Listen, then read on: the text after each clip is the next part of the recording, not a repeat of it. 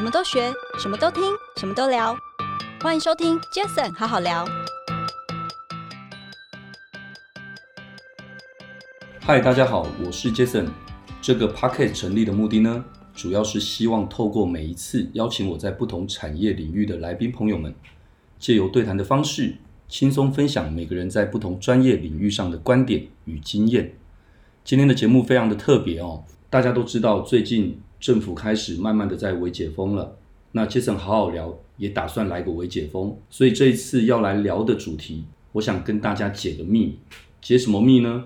其实我相信一定有很多朋友，职场上会想了解你的主管、你的老板的一些秘密，或是一些他们心里的想法，所以本集我们同仁企划了这个主题，请我邀请我们集团的营运长。一令一起来跟我解答我们团队事前搜集好的一些问题，这些都是我们本来都不知道的。那透过这些问题，开放给同仁们来填写，并且看看他们有哪些平常想要问我们却找不到机会问的一些问题。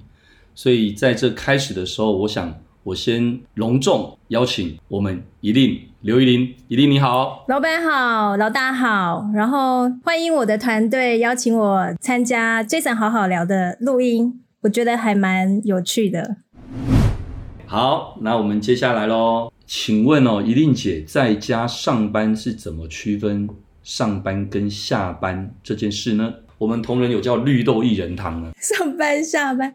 就没有区分啊，上班下班真的没有区分啊。好，我我我觉得其实工作已经是我生活的一部分，对，所以我都常常觉得说，呃，要学会自己去调节时间。然后分配自己的休息时段，嗯，你只要心里面找到那个 balance 平衡，我觉得就是最好的上下班时间，嗯，因为其实在家工作真的非常非常的忙碌，你你你要跟对方沟通的会议变得很多，然后除此之外，你知道我们有新事业在拓展，是，然后又有一些行政的流程还有签合要做，我觉得那个真的很炸。哦，再加上。我还要煮饭呢、欸，对，我还要用小孩的东西，然后我要整理家。其实对我来讲，那个时间的分配会变得很紧凑。但我觉得你必须要想尽办法找到平衡。嗯、比如说，当你工作到一个瓶颈的时候，你一定也要让你的同事知道说，哦，你的产能已经快不行了。嗯，那大家就会开始有一个缓冲。嗯，但是如果说真的要去核定那个上班下班的界限，我觉得真的很难哦。比如说，我举个例好了。我常常在家洗碗、晒衣服、拖地的时候，我就有新点子。那你要说这个时间是上班时间吗？就很难区分。那我也很 enjoy 在做家事的时候，然后就蹦出一个新点子出来。那这个没有办法区分吗？因为我在家，那脑袋是我自己想的。那另外一个层次是，今天工作八小时，是老板赋予我。这个配我必须要给予的任务，嗯，可是常常我们会有这个讯息的沟通，然后同事就丢出一个揪团买东西，或者是一个什么特卖会，那这是属于 personal 个人的，那你觉得你是不是在偷公司时间？嗯，你很难区分，对不对？嗯，所以我觉得只要是你在这个生活上面取得自己的平衡，然后重点是你要对得起拿这份配的价值是，我觉得就是最好的上下班时间。其实说起来真的也没错哦。嗯，其实你怎么去定义啊？你说今天上线开会在上班，嗯，然后开完会之后等待下一个会议，假设还有半小时，那这半小时到底算上班还算？其实根本没有，不需要这么辛苦啊。嗯，我觉得很多事情就是。你自己清楚知道，你无愧于心就好。没错，也因为这样，所以我也额外 comment 一个，就是确实这两个多月，我也因为这样，除了刚刚我说的运动之外，我也拓展了一块技能，煮饭。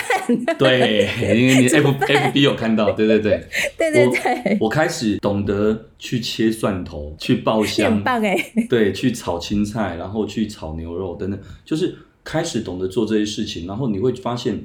很有趣，嗯，然后诶，很好玩，而且也很健康，这些都是在一个这样的一个特别的这个时候，能够自己去学习或生活的一些增加的情绪，我觉得都很好，嗯嗯，嗯。对，所以我我认为其实一令刚刚分享也很好，很棒，嗯，好，那我们就继续下一题吧。好，有一个同事叫好奇宝宝，好奇宝宝，他说：“请问老大，遇到压力大的时候会怎么排解情绪？”哦，遇到压力大的时候排解情绪，好奇宝宝是不是？应该这么说，我觉得，我觉得不可能没有压力，每个人一定都会有情绪、有压力的时候。但是，我认为其实有些东西讲起来很轻松、很简单，嗯，但是也不是自己讲就真的自己每一次都完全完全能够做到。举例，我相信大家都很清楚知道，很多事情可以让子弹飞一回，但是偏偏有些时候。举举例讲，我们又是一个比较急性子的个性的时候，其实往往很多时候在一些问题呀、啊、等等压力的时候，其实你都会去忘记。所以因此，我认为第一个很重要一件事情是从最基本的态度面着手，就是我相信其实你们应该蛮常听到，我随时都会把感恩这两个字放在口中，不是我侥幸，嗯、而是我真的打从心底对很多的人事物都很感恩，因为我知道。啊，我的学历过去以来学习的学历我也不算很高，然后我的工作的能力等这些，我相信比我厉害的人真的超级多。可是其实比我更努力的人一定也很多。嗯，但是在大家在一些呈现上面，我觉得我已经比很多人很幸福。嗯，所以常常我每次都会用这样子的心情，我根本连刻意提醒我都不用。基本上我会在这个时候，我会去想。我真的要很感恩，很珍惜你所拥有的。嗯，所以这个时候在压力大的时候或干嘛的时候，你会去想很多这些的部分的话，我觉得其实第一个你已经从你自己本身的想法，因为压力不就来自于你自己的心情。嗯，那怎么去排解？其实排解只有真的问题解决才叫排解。我常开玩笑说，每个人一天一起床做的事情就是遇到问题解决问题，不是吗？对，你包括你等一下想要吃什么东西。这难道不是要遇到一个问题吗？嗯，那你遇到这问题，你就要去解决一个问题吧。那当然，这举这个例子是比较极端，应该很少人会因为遇到了要吃什么的问题，然后就很大的压力或很很烦。可是你说有没有？坦白讲，很多男女朋友或夫妻因为要吃什么，去找什么餐厅等等这些，会不会吵架？其实真的也有，有，真的也有。你看，明明就只是个吃饭的事情，可是为什么会变成是问题？那就是因为。很多时候都是完全从心里面，心态。所以我认为，其实我只是举一个比较极端，但是其实又很现实的一个生活的一个例子来放大，大家可以放大到感情，感情的部分又可以放大到很多的亲情、爱情、工作上面、友情都是一样的。嗯嗯嗯。本来很多事情就不可能如你所意，而且本来很多事情也不可能是你今天就算以友情好了，你本来也不可能去奢望。爱情也一样，嗯、你也不可能去奢望。哎，我今天给他八十分，他为什么给我四十分？嗯、所以我很闷，压力很大，这没有办法。所以我刚刚上一个问题，我是不是说了，你要在意在意你的人，跟在意你在意的人，嗯、为什么会分两种人？那就代表你在意的人，不代表他那么在意你哦。嗯，这个最切身的就是爸爸妈妈对小孩。嗯 嗯嗯。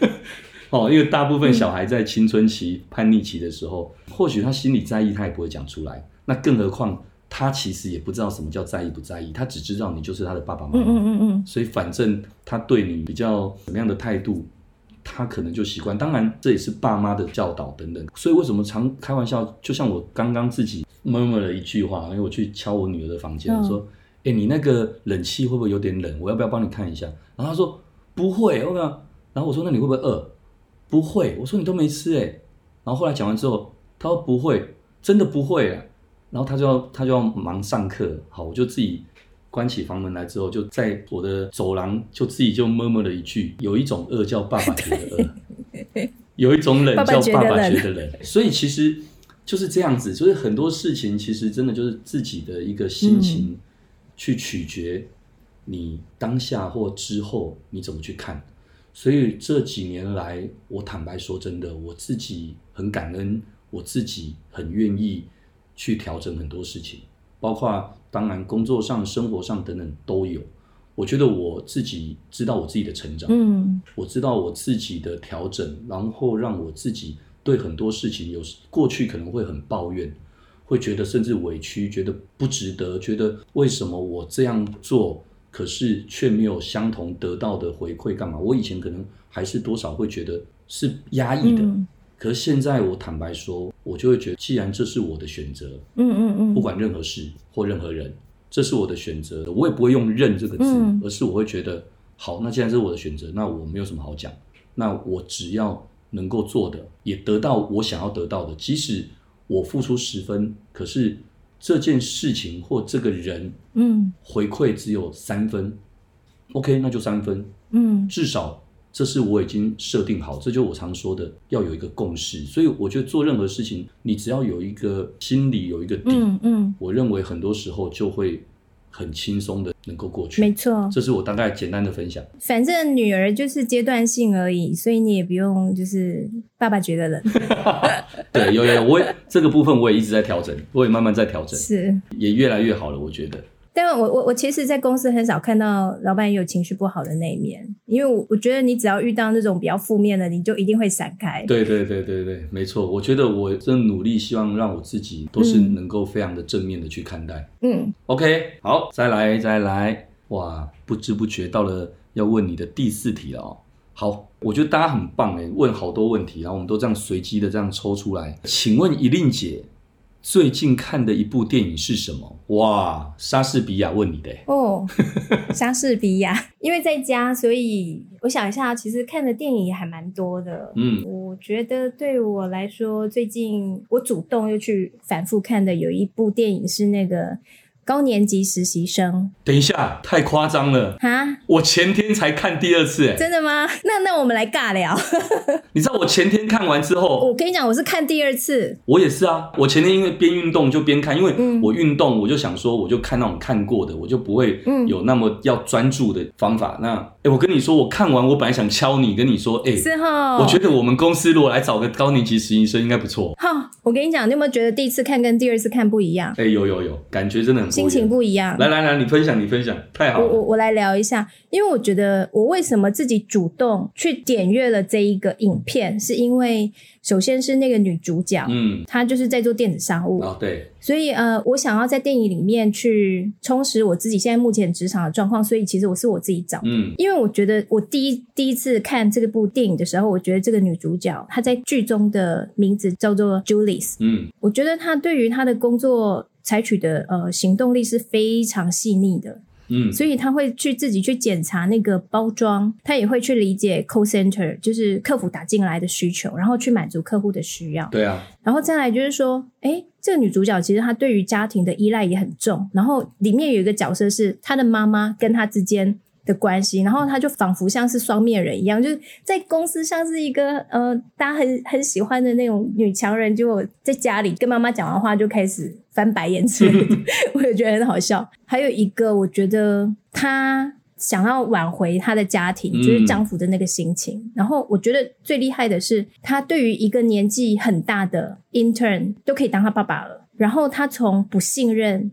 到依赖的过程，很感动。所以在每一个人的人生关口都为你加油打气的好朋友，就是那种心门打开的那一种瞬间，我觉得超感动的。然后，因为我第一次工作看的时候，会把它放在工作的那个细腻度的那一段。然后，这个是我自己投射在电影里面。那因为它也是一个新创。很有传统的反差，对，因为他在做新创的事情，可是他找了一个 intern 在黄页啊 Yellow Page，嗯，因为那个 Ben 他之前就是在 Yellow Page 上班的高管，对，所以呃第一次看的时候会觉得说，哦，这个新世代跟旧世代的交叠，呃，如何让这个旧世代的，你知道那个 Ben 他是。非常敞开心胸的去接受年轻人，对，哦，我觉得这个也是我我需要学习的，嗯，因为我还是会老啊，我还是会老，对不对？嗯嗯嗯。再就是年轻人，他们也都很接纳他，因为他们就处在一个老世代跟新创世代的交替，我觉得很很让我 shock。然后有一幕是那个女主角她加班的时候，那个 Ben 他也没有离开，嗯嗯，因为他就是很传统的一个人，他觉得老板没有离开，我也不要离开，他就是这样默默的陪着他的老板。然后后来他的老板就出来吃了一个披萨吧，对对对，他就教他就是注册他的 Facebook。对对对，我觉得那一幕也让我觉得很心酸。就是你看，假设未来我们六七十岁了，然后我们如果没有走在数位的这一段，嗯嗯嗯，然后我们又觉得无聊，我们想要有一个工作的时候，会不会那时候不是 Facebook，还还有另外一个平台，我们还需要别人来教我们？我觉得应该不会啦，因为我们已经很习惯数位了。所以我的这个反差就是说，哦天呐，以后我年纪那么大的时候，我也不想退休啊，嗯，然后我还是很想要跟上潮流啊，嗯，我也很想要跟。上年轻人的脚步，我也不想落伍啊，对不对？所以我就说，哎，我的子弟兵们嘛，我现在把你们教好，对不对？未来你们都是很多公司的高管，到时候你们要找那个高年级实习生的时候，记得找一令姐。我也可以去当 intern，所以我觉得这部片还蛮蛮好看的。哦，这一部片真的，我我自己也非常的推荐哦。我觉得这部片真的很棒。那其实很多人会从那个从女主角的角度来切入也行，从那个劳勃·迪尼洛从他的角度来切入。其实我更认为啊，其实一个人真的很多时候，很多人不管因为他的年纪或因为他的经验，就会有那种倚老卖老的心态。嗯，我觉得。Ben 就是阐述了一个最中肯，而且让我们都能够学习的一件事。对，他从来没有倚老卖老。对啊，而且他还开放他的房子给年轻人住，很爱他们。我觉得这就是我说的，不要预设任何立场，因为你永远不知道。因为人家常说一件事情能够成就，不外乎就是天时、地利、人和都缺一不可，对吧？是。那既然是这样的话。那代表很多东西不是你一个人可以掌握的，或是在任何时候，就算你过去曾经成就的一件事，可能放在不同的时间点，跟不同的人合作，然后不同的场域，可能所呈现的本来就会不一样。所以代表过去成的，未来不见得一样就可以成。是。可是相对的，过去不成的，不代表你就要预设立场，未来尝试就不会成。很多人都是用过去的这些去影响他未来，所以这是我觉得在这部片里面可以看到很棒的一一些感受心境。哇，太有趣了！没想到我们这么有默契，啊，这么有默契，很好很好，非常棒，这样就对了。好，换我问老大第四题。好，请老哦，这是那个杰尼龟。杰尼龟，他说，请老大分享人生中出过最大的糗事是什么？杰尼龟，好好笑。他想想要听看看你觉得最糗的，嗯，这样说好了，这个杰尼龟会问这件事，绝对不只是想要看我的糗事是什么而已，而是我觉得我希望能够透过一段的分享，然后也给很多朋友，尤其是年轻的朋友一些信心。嗯，因为往往有一些比较没有自信的人，他通常都会觉得别人都比较好，自己好像就特别差。嗯，这一点可能我们在很多年年轻的时候，其实也都多少会这样，就会比较没有自信。嗯，然后都很容易去羡慕别人。其实每个人都曾经年轻过，也一定曾经白目过。那我现在就要来分享我自己觉得很白目，但是我觉得又蛮骄傲的一次经验。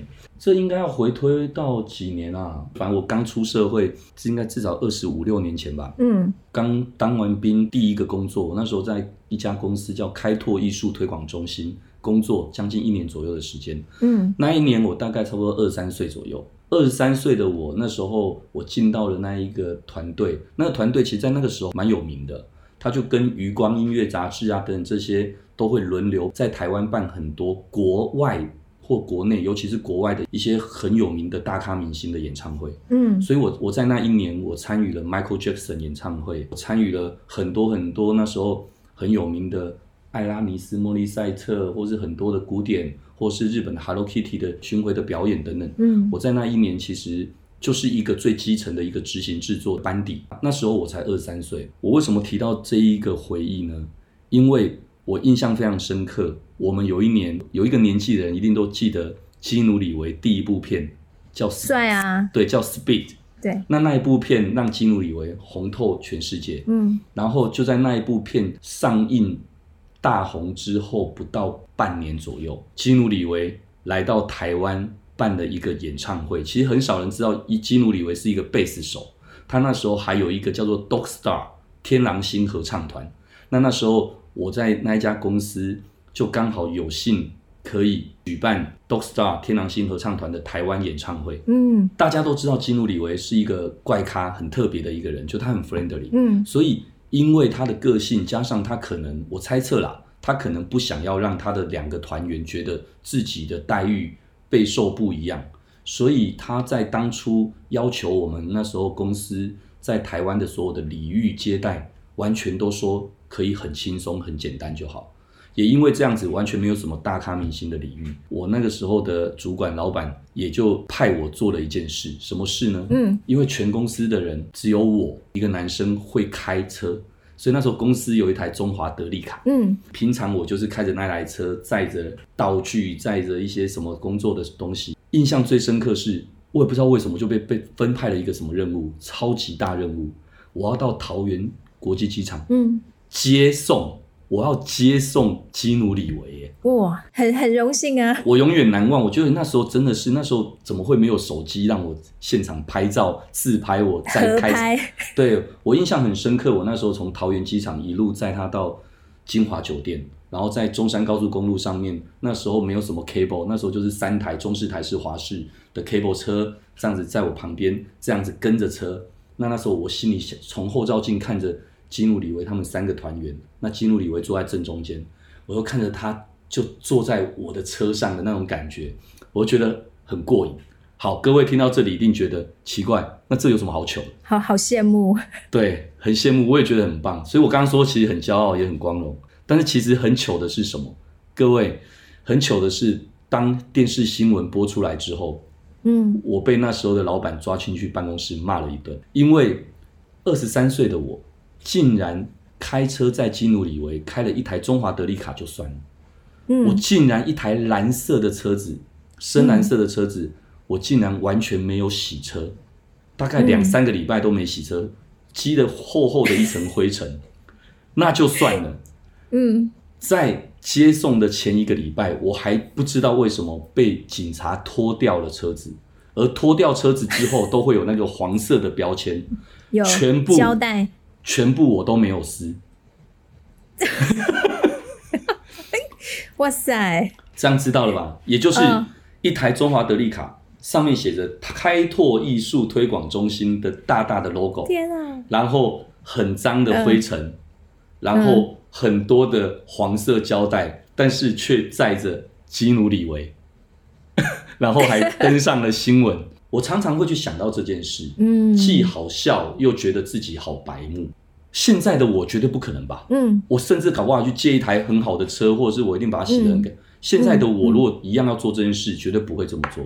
当然回不去了，嗯，可是我常常用这个告诉自己，我在面对或面谈一个年轻人或没有经验的人的时候，我常常都会说一句话。每个人都是从没有经验开始，是啊，所以我非常愿意给没有经验的人，嗯，但是我只在意一件事，不要重复犯同样的错就好，嗯，我觉得你可以努力的去犯错，但是不要重复犯。所以我常用我这个例子跟很多年轻人分享说，你们看，你们二十三岁，现在二十三岁，可能比我那时候二十三岁更不白目，更有能力，更有智慧。那这个时候，你觉得？我都自己会这么想了，我还会去觉得自己有什么了不起吗？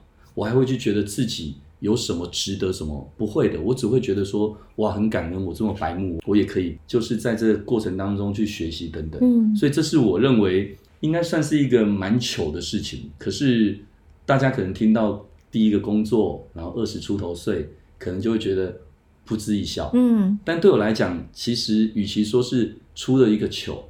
还不如说是让我因为这样子更能够同理心去想，嗯，不会说哇，我业务很厉害，我什么很厉害，所以你们怎么都这样，我不会这样想，因为放在同样二十三岁时候的我，可能很多人很多同仁其实嗯。都比我优秀很多，嗯，但是至于接下来的呈现可以怎么样，我还是认为重点还是在你的态度，没错。因为其实我们也都是在错误中学习上来的。对，但是真的很开心，因为这个这个球我很愿意出。为什么？因为嗯，因为我可以陪同金努李维一起这样坐车，但是我很懊恼的就是英文没学好，嗯、所以当他在车上，我不知道跟他聊什么天。嗯，不然的话，其实那种感觉会更棒。所以我其实很勉励大家，其实真的能够好好的享受尝试你年轻的时候可以去犯的错误。嗯，嗯真的。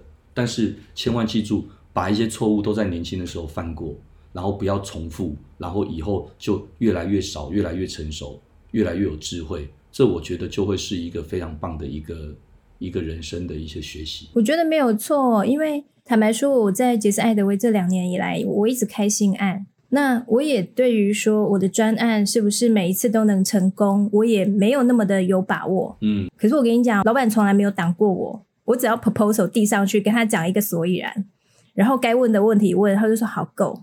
然后相同的，其实我在面对这些同仁，我也都会跟他们讲说，其实可以犯错，嗯，但是不要犯同样的错。对，有时候谁不会犯错啊？可是首先就是犯错一定要讲诚实话，因为这样主管才知道怎么帮你处理。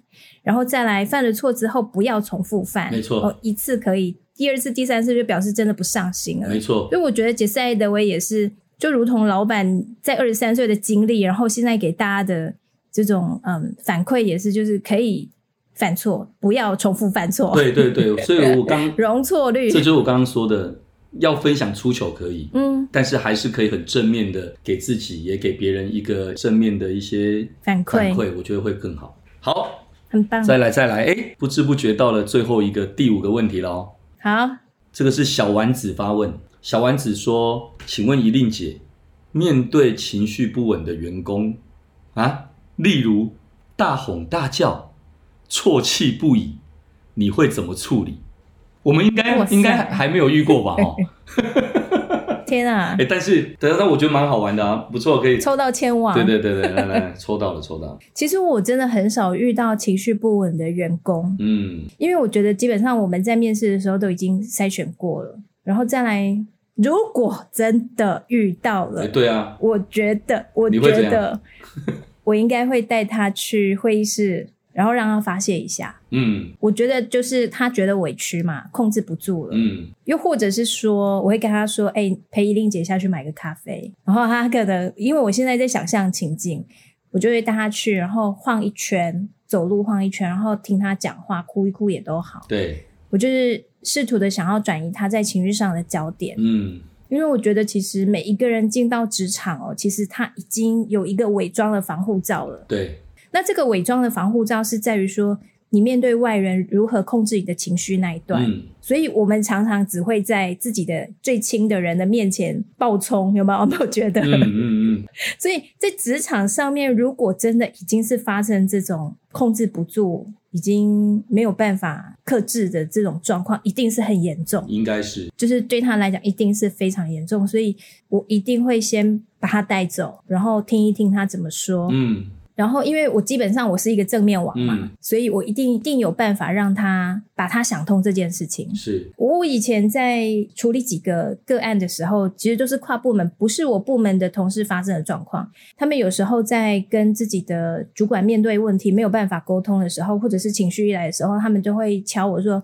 怡玲可不可以找你聊一下？我说好，然后我们就去开房间，我就跟他聊。嗯，对，所以我以前在公司有一个同事，他是怎么形容我的？他说一定是一个骂人不带脏字的主管，然后呢，骂人你不会觉得他在骂人，他在教训人的时候也不是在教训人，你会听他讲，嗯，然后就是会被他的话。引导到那个层次里面去，嗯，呃，所以我觉得最好是不要让我遇到啦。但是如果说同仁们如果已经在工作上，不一定是工作，或者是你跟你的朋友。家庭或者是其他的人发生一些状况的时候，可以找我聊一聊，我可以跟你聊，嗯，但是不要累积到你已经很没有办法的时候才要爆发，因为那个蛮伤的。因为当一个人他去爆发那个情绪之后，尤其是又是在外人面前。他事后一定会非常后悔。是，我现在在想象那个情境，你知道吗？因为我们常常会在家人或者是最亲的人面前，因为我们已经卸下我们的武装了，所以我们想要做自己，乱发脾气都可以。可是因为他们很理解我们，然后他们也不会去外面到处讲我们不好，因为就是家人。可是，在同事的这个职场里面，我们很难保就是。旁边的人是怎么看待那一个人的情绪状况？然后又有人常常会打电话来跟我做 reference check，对，会会有这种状况，所以我是基于保护的立场，我觉得如果你真的在呃你的情绪上没有办法，已经有一点状况的时候，一定要叫怡玲姐好好聊一下，我们不要让这件事情发生，这样好不好？没错，希望怡玲刚才的分享哦，小丸子。能够觉得很满意，找我啦，来找我啦。没错，没错。其实基本上，我想在公司，大家就是一个大家庭嘛。嗯，所以大家互相的关心，互相陪伴，然后互相的一起成长。没错。所以当然有什么问题，其实都可以找怡玲，找我都可以，这一点绝对都没问题。但当然，我们希望不要遇到。那我觉得，其实从人的本质上着手。其实本来就是第一个关卡。所以刚刚一定说的也没错，嗯、在我们从面试同仁，我们其实就很清楚的会去找一些可能在人家所谓的三观啊、哦、观念各方面的这些价值观是比较吻合我们集团的这样的一个同仁，所以基本上确实也比较少会遇到这样的问题。但是即使遇到了也没有什么，嗯、就是用关心去面对就好了。嗯对吧？没错。OK，来，那你那边是不是也是剩最后一个问题要问？对哦，最后一个问题。好，来抽吧，抽吧。劳工局这个同仁，劳工局匿名叫劳工局。他说：“请问老大觉得一个好的员工需要哪些特质？”劳工局问这么官方的话，这个劳工局真的也太太可爱了。没有，因为我们最近在打考绩嘛。啊，对对对对，要打考绩，他一定会很想要知道说，哎，那个上层的主管是怎么想的，要不然他会表错情啊。嗯，觉得一个好的员工需要什么样的特质？好，这样好了，就我刚刚其实前面一开始其实有就提到了，大家也都知道，其实我从来都没有对公司的同仁讲过。公司员工或什么员工，我我不喜欢用员工这两个字，我你都用同仁，对对对，我都是用同仁，因为我觉得员工感觉不知道，反正我喜欢同仁这个字眼，嗯，哦，所以其实一个好的同仁需要具备怎样的一个特质？我认为同仁当然有分，可能是基层的同仁，你把你自己的事情做好，团队的事情就做好；那一种是比较是主管。你的事情就是你要带领好你的团队，然后你也要回报给上头的主管，嗯，这样两种类型的同仁。那主管同仁，我刚刚前面其实已经提到了，很简单，就是当主管的你一定就是要让下面的有所适从，嗯，你不能让他无所适从，那你怎么可能会是个好主管，对吧？嗯，所以你的特质很重要。那第二个，你当然要让你的上头能够有安全感，嗯，这个时候他也才能够。更适切的去授权你，嗯、好，所以我觉得这主管同仁该有的特质是这样。一个好的同仁其实需要的特质，我个人觉得是还蛮老生常谈的，就是我刚刚前面也都有提到，我认为所有事情都一样，六个字：态度决定一切。嗯，我觉得态度就是这么简单，就是态度。嗯，今天你只要态度不对，讲难听一点，你的能力再好。嗯，都没有用。嗯，没错。所以我觉得其实没有那么复杂，没有说什么今天要条列式的，要不能迟到，很客气，要礼貌，英文要多好。我觉得那些都是其次，那些很多部分都只是要去适配你。嗯、当然不是代表才能、技术等等这些不重要，当然很重要。可是那些是本来就是你在工作上面要去适配的能力。那些我去提这个干嘛？我要提的特质，当然一定是由内而外的。哦，所以我认为，其实这个态度决定一切这六个字虽然很笼统，但其实它已经囊括了所有的各方面的，不管是对人对事的态度，不管是你接受到一个指派的工作，你的态度，嗯、还有一个是你到底会不会推事的态度，还有再来就是，如果今天都没有人做。你会不会想去做这件事？主动出击。对，所以我认为其实态度是一个。那如果要更具体一点，抽出一个来讲的话，我会认为态度决定一切的态度里面有一个点，我觉得这已经不是只有在工作上面的要特质，而是做人做事应该都要基本的。我跟你们分享，我最讨厌的一种人。嗯嗯，我最讨厌的人就是自以为是理所当然，嗯，就是什么事情都觉得人家对你的好是理所当然的，公司对你的好是理所当然的，同仁对你的好是理所当然的，嗯，同事对你的好是理所当然的。我觉得其实回过头来就是没有同理心，嗯，这件事情最要不得。嗯，其他的我倒认为还好哦，所以态度这件事情其实真的不是职场，嗯，而是一个人最基本。你交朋友也一样啊，是啊，对吧？不会有人喜欢交一个凡事自私、爱计较、吃醋这样的一个人。大家喜欢的当然是比较正面的，嗯嗯，态度相对能够乐观的。我觉得这部分应该是。我分享给劳工局同仁，劳工局的一个回答。嗯，哇，哎、欸，我们这样子应该算是蛮有诚意的，用心回答。大聊，今天是 Jason 好好大聊这样。真的，真的，而且聊得很开心，因为。我们能够一个一个分享，嗯，因为这些真的都是我们最亲爱的这些同仁们，嗯，他们所整理出来的一些问题，嗯，我希望我们的回答应该会让他们满意才行。我自己听起来很满意，因为我我也是同仁。哦，真的哦，对对对，OK，哎，所以我们企划部同仁最后一个要我们两位都各自分享一下，嗯，最想要跟杰斯艾德威集团的同仁们说的一句话是什么？这个一定你我先你先来吧。我觉得我想要跟大家说，谢谢你们。你干嘛相信我？把我要讲的也讲出来啊！你可以重复讲。我想要跟他们说，谢谢大家相信我，因为其实我速度算走得很快。然后有时候他们可能会觉得说，哎，要启动这个新的专案或新的销售的时候，嗯，为什么？但是我觉得我我来这两年的时间，大家就义无反顾，就是英姐只要跟大家讲了，大家就冲啊冲啊冲啊这样子，冲到天翻地覆。那我觉得这种嗯。动能其实是需要每一个齿轮大家一起动起来，嗯，不是我在那边喊喊口号，没错，公司就会一直优化、一直成长。所以我最想要跟大家讲的话就是，谢谢他们很支持我、信任我。很棒，这一点我也是同仁。是是是。好，那换我哦。哎，我是说实话，刚刚我在想说，嗯、你会不会跟我一样讲谢谢你？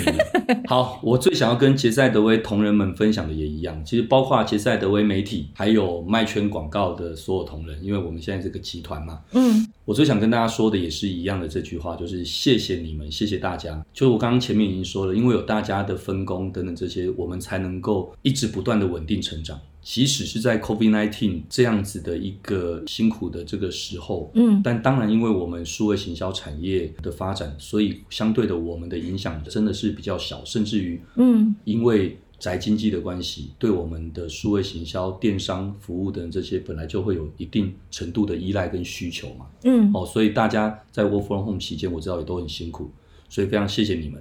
然后，嗯，就像刚刚那个。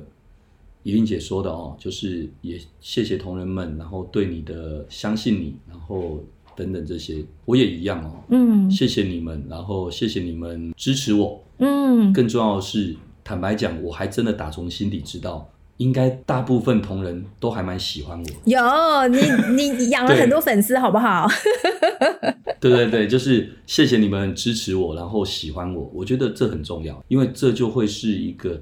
由心由内而外的，就是一个非常自在轻松，嗯，而不是只是因为为了要工作才不得已要去对一个上司或老板的一个态度，嗯，坦白讲，我从很多同仁对我的互动上面，我可以感受得出来，嗯，这一点是我最大的成就感，嗯，好不好？所以大概这是我最想要跟大家分享的一句话。OK，嗯，好啦，好棒，很开心哇！一转眼我们这样聊完，好像真的是又超出了过去每一集的这个时间了。OK，我希望 Jason 好好聊，就是不断的呈现一些正面的，然后一些不同产业的一些体悟，可以给大家有一些很好的一些感受。嗯，然后最重要的是让大家觉得。真的就像在跟我们聊天一样的轻松自然，没错。那我们也不用太拘泥于咬文嚼字，我们也不用太拘泥于太多的一些观感的东西，反正就做自己，就分享自己，做自己。好，那时间的关系，感谢大家的收听哦。那也谢谢一令今天加入对谈，那一起回答杰斯艾德威集团的同仁们对我们的好奇。疫情期间提醒大家勤洗手，少外出。就像我们现在是透过线上录音是一样的意思。OK，一定再次谢谢你，谢谢谢谢你们邀请我。好，杰森好好聊，我们下次再见喽，拜拜。